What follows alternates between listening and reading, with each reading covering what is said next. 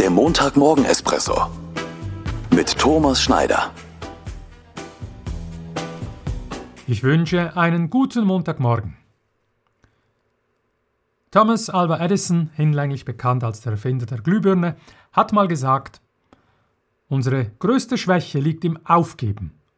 Der sicherste Weg zum Erfolg ist immer, es noch einmal zu versuchen.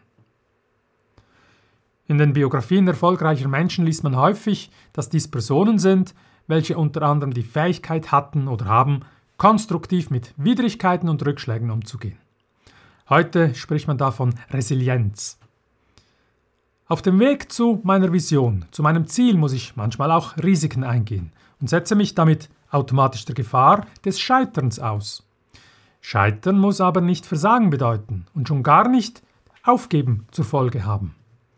Wenn ich das Scheitern analysiere, mich auf die Teilbereiche konzentriere, welche funktioniert haben und das Ganze als einen Prozess des Lernens verstehe, dann ist Aufgeben keine Option mehr. Thomas Alva Edison gilt ja als ein großer, genialer Erfinder. Und er wusste wirklich mit Rückschlägen umzugehen. In seiner Biografie kann man lesen, dass er für die Erfindung der Glühbirne angeblich mehrere tausend verschiedene Kohlefäden ausprobiert hatte, bis er endlich denjenigen fand, der die Glühbirne dauerhaft zum Leuchten brachte.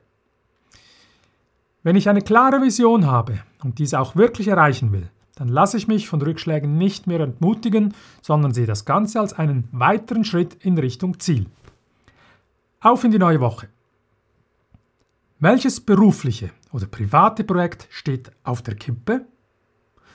Durchatmen, analysieren, lernen, nächster Versuch.